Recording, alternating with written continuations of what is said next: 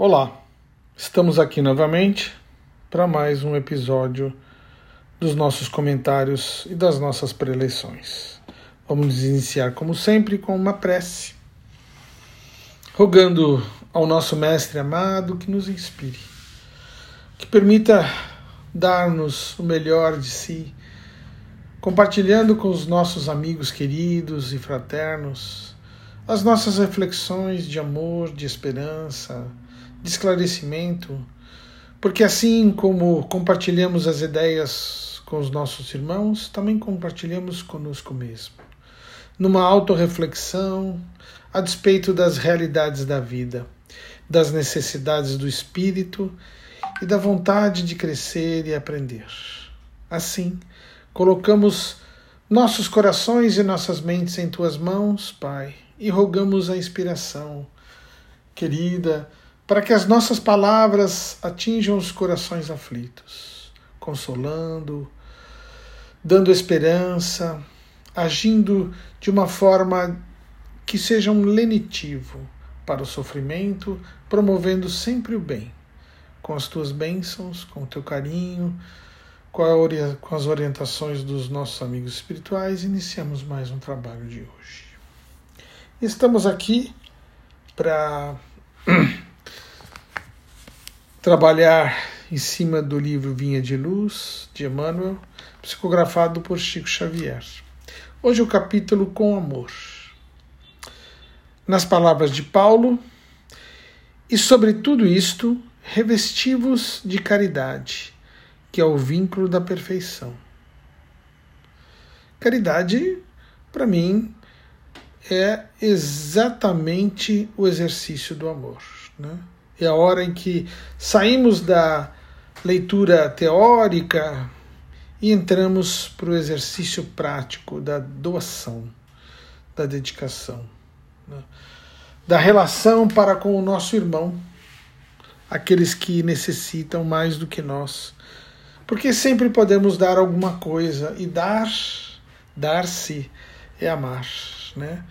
O amor ele tem a interessante característica de Quanto mais darmos, mais recebermos. Né?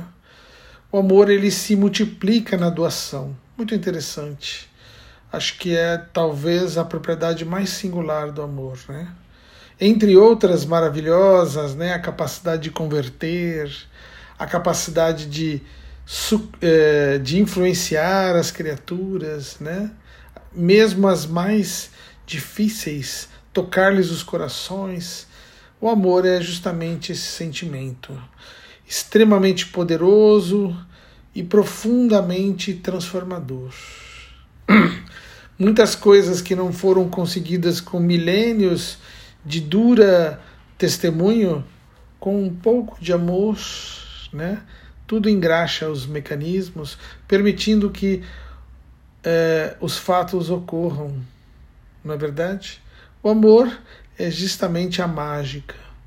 Como disse Emmanuel Tear, que usa dos fios da fraternidade, da sabedoria, da misericórdia para tecer as suas tramas maravilhosas. Interessante do amor é que, na medida em que trabalhamos, esse nosso amor vai acerenando. É, existem segundo os filósofos, vários tipos de amor. Desde o amor carnal, né, até o amor pela amizade, o amor fraterno, até o amor, é, vamos dizer assim, que sublimou. Sublimou e consegue entender todas as pessoas, né, como Jesus fazia, na sua grandeza, no seu olhar magnânimo, no seu espírito querido e olhava para as criaturas e as deixava tocadas, profundamente transformadas com a sua presença. Era o amor, o amor exercendo a sua influência mais profunda. Então, se me permitem, vou ler algumas palavras dessa passagem de Emmanuel, porque, como sempre, na sua sabedoria ele consegue sintetizar de forma muito nobre aquilo que Paulo tentou explicar tão habilmente. Todo discípulo do Evangelho precisará de coragem para atacar os serviços da redenção de si mesmo. É verdade, né? Temos que transformar e nos aprimorarmos. Esse processo de aprimoração é contínuo. Temos que ser melhor do que fomos ontem, né? Hoje e amanhã melhores do que hoje. É um processo de melhoria contínua. Não podemos comparar-nos com os outros, porque afinal de contas, cada um está num estágio diferente de evolução. Mas podemos comparar com o que fomos. Né? E sabemos que isto é no sentido de melhorar. Nenhum dispensará das armaduras da fé, a fim de marchar com desassombro sob tempestades. Então, Jesus nos convida a marcharmos né, com as armaduras da fé sob tempestades. Vejam, temos que esperar, às vezes, tempos difíceis, não é verdade? Vivemos agora tempos difíceis e a fé é imprescindível, porque é justamente a fé que nos dá sustentação para seguirmos adiante. Me lembro de uma passagem de Francisco de Assis, que fora convidado a um, uma preeleição né, num determinado monastério, e assim ele juntou suas coisas e partiu para a viagem. E naquele inverno nevava muito, uma tempestade recaía sobre a região, fazendo com que caminhar fosse muito difícil. E numa determinada cidade ele pega uma carruagem e pede que o cocheiro o leve até um determinado mosteiro onde ele ia pousar e fazer as suas pregações. E o, e o cocheiro levou, mas chegando as, assim à beira da montanha, porque o mosteiro se situava lá em cima, né? Ele parou e falou assim: ó, só vou até aqui. Você vai ter que ir a pé o restante do caminho na sua simplicidade, na sua bondade. Ele junta as suas coisas com seu amigo e os dois seguem caminhando montanha acima em meio à neve, que já chegava na altura dos joelhos. E ele chega na porta do mosteiro e ela está fechada. É uma porta imensa, parecendo um forte, né, toda de aço e não havia janelas, não havia campainhas, não havia sinos, não havia como chamar os que estavam lá dentro. A neve caindo abafava as suas vozes. Eles tentaram gritar, falar, cantar. Até que um determinado momento o seu amigo falou assim: Francisco, nós vamos morrer aqui. Não tem jeito. Ninguém vai nos ouvir lá dentro. Está tudo fechado. Olha a espessura dessas portas, dessas janelas a altura desse castelo, isso aí é impossível. E aí Francisco fala assim: ah, ele quer me testar. Deus quer me testar, mas a minha fé é muito grande. E eu tenho fé. Eu fui chamado, eu não estou fazendo um serviço meu, não estou re realizando os meus caprichos, mas sim estou realizando um serviço de Deus. E eu acredito que Ele há de resolver essa situação. E ali ficou em oração. E o colega, abismado, falava assim: Nós vamos morrer, nós vamos ficar aqui na neve e congelar. No, amanhã, amanhã de manhã teremos dois blocos de gelo aqui. E aí, enquanto eles falavam, alguém abriu a janela e falou assim: Ei, o que vocês estão fazendo aí?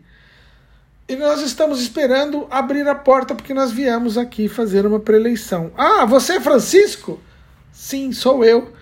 E aí o Coisa falou assim: entrem logo, aí fora está nevando, vocês vão congelar. E Francisco adentra ao templo. Então vejam, a fé é imprescindível, mesmo que haja as tempestades. A fé vai nos garantir o trabalho e vai nos manter na linha trabalhando e realizando as nossas grandes realizações terrenas que devemos cumprir.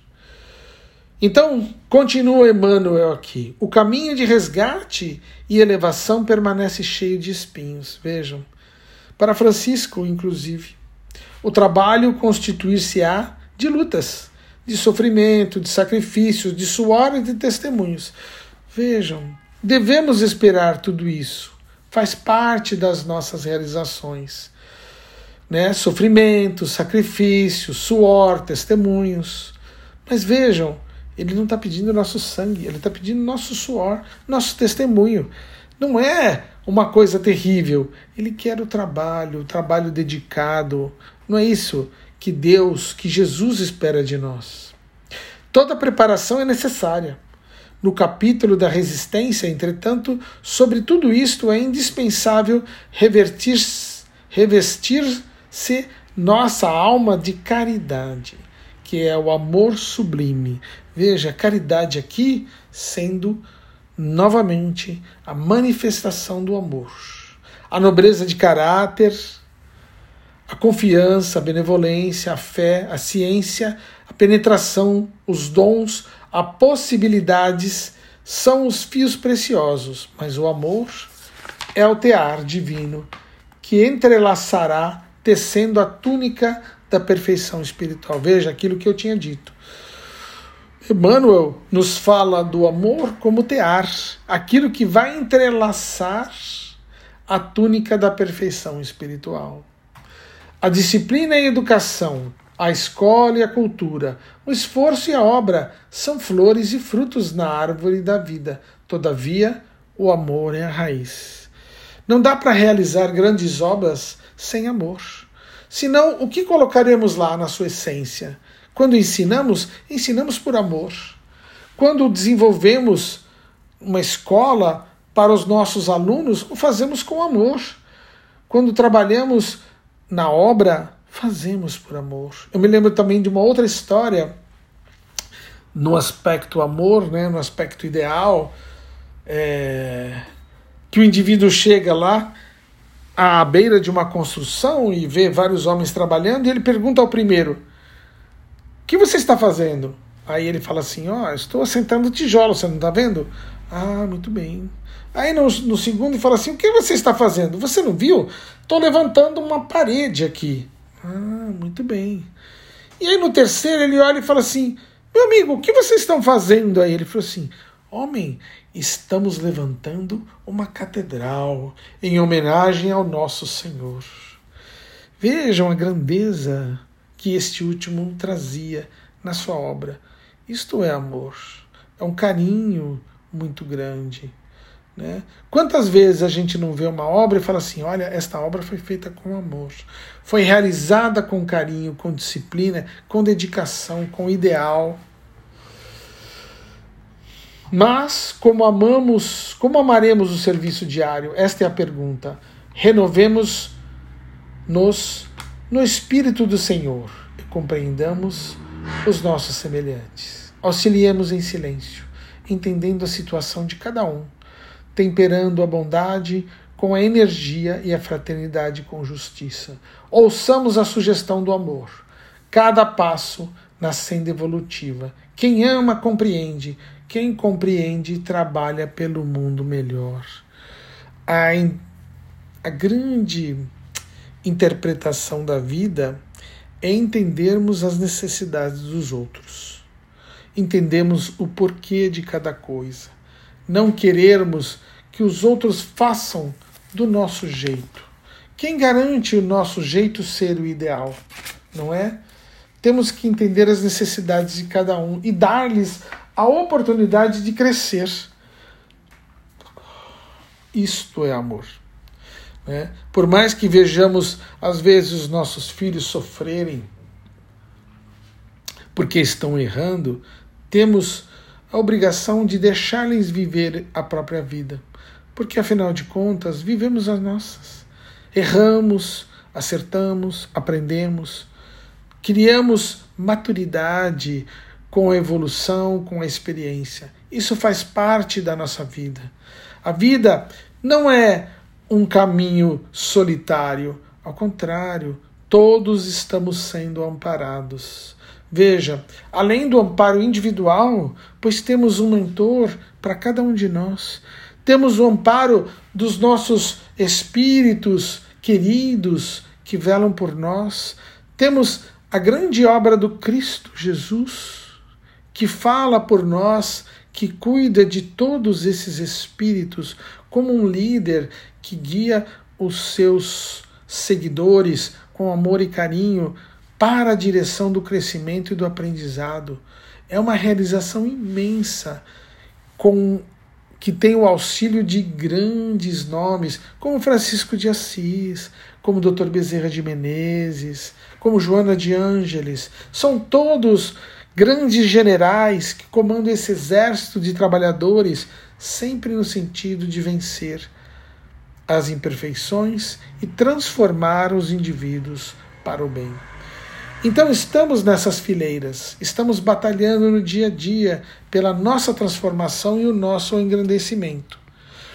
E aí faz parte da obra de Jesus dar-nos apoio com as suas palavras, com o seu consolo, com o seu sentimento, com o seu carinho, e ele vai nos ajudando a transformar. Ele está sempre de olho, lógico, com auxílio dos seus espíritos amigos, né, subordinados, a quem ele orienta exaustivamente.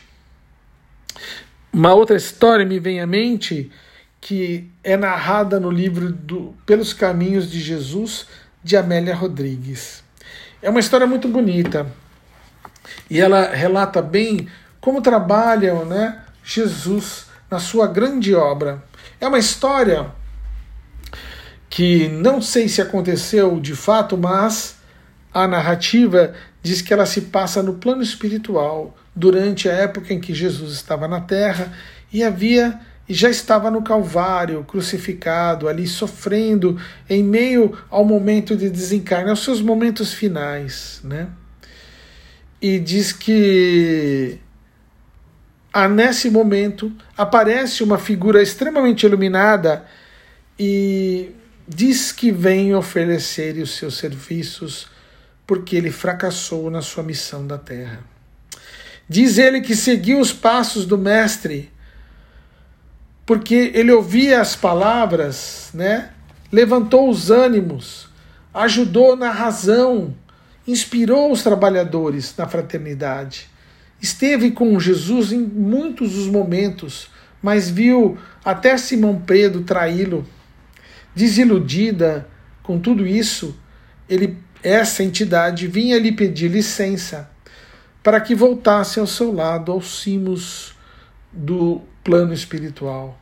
Como sabes, Jesus, eu sou a fé.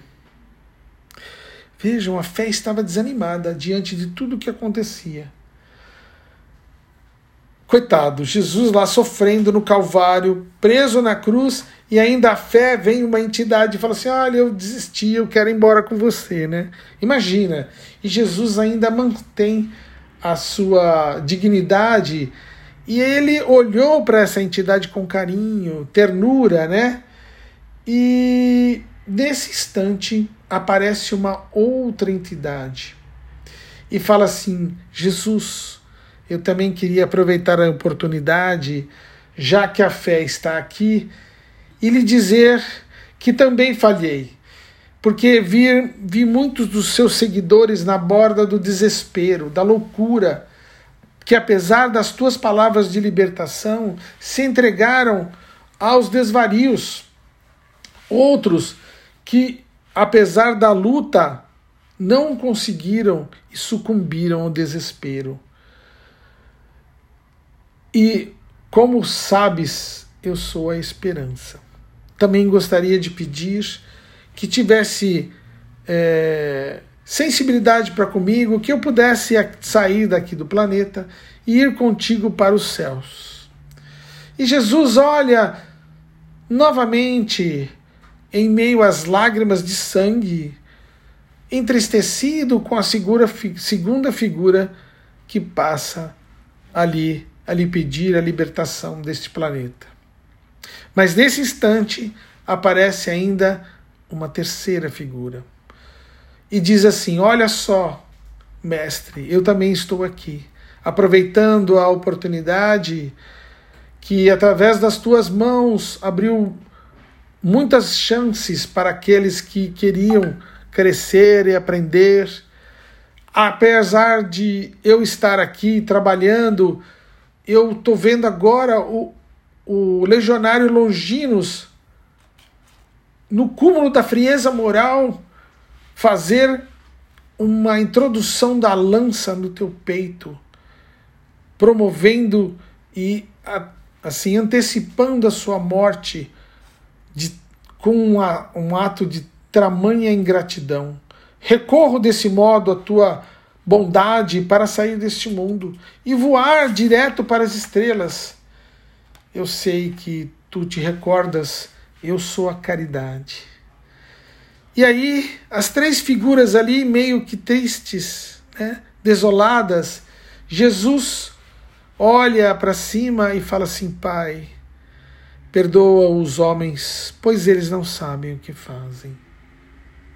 E de repente houve uma estranha movimentação, os céus se abriram como se um portal celeste estivesse abrindo e desce um anjo iluminado, né, carregando toda aquela luz brilhante, ilumina todo o local ali, naquele momento, e ele diz: Eu sou o anjo da misericórdia, enviado pelo Pai para atender o teu apelo. Dize, Senhor, o que desejas de mim? E com a voz quase inaudível, provavelmente pronunciada em pensamento, ele fala assim: Fica no mundo com a fé, a esperança e a caridade, e em meu nome, para que os homens me conheçam e possam ter minoradas as suas dores e penas, evitando assim, o quanto possível, as desventuras sobre o palio do meu amor. Vejam a grandeza e o amor de Jesus para com as criaturas, né? E aí ele diz: Pai, em tuas mãos eu entrego o meu espírito, tudo está consumado. E termina a encarnação de Jesus aqui na terra mas ele deixa o anjo da misericórdia, de amor e de esperança, para estar sempre conosco, navegando por entre os mares do desespero, da tristeza e abrindo as oportunidades das transformações das criaturas.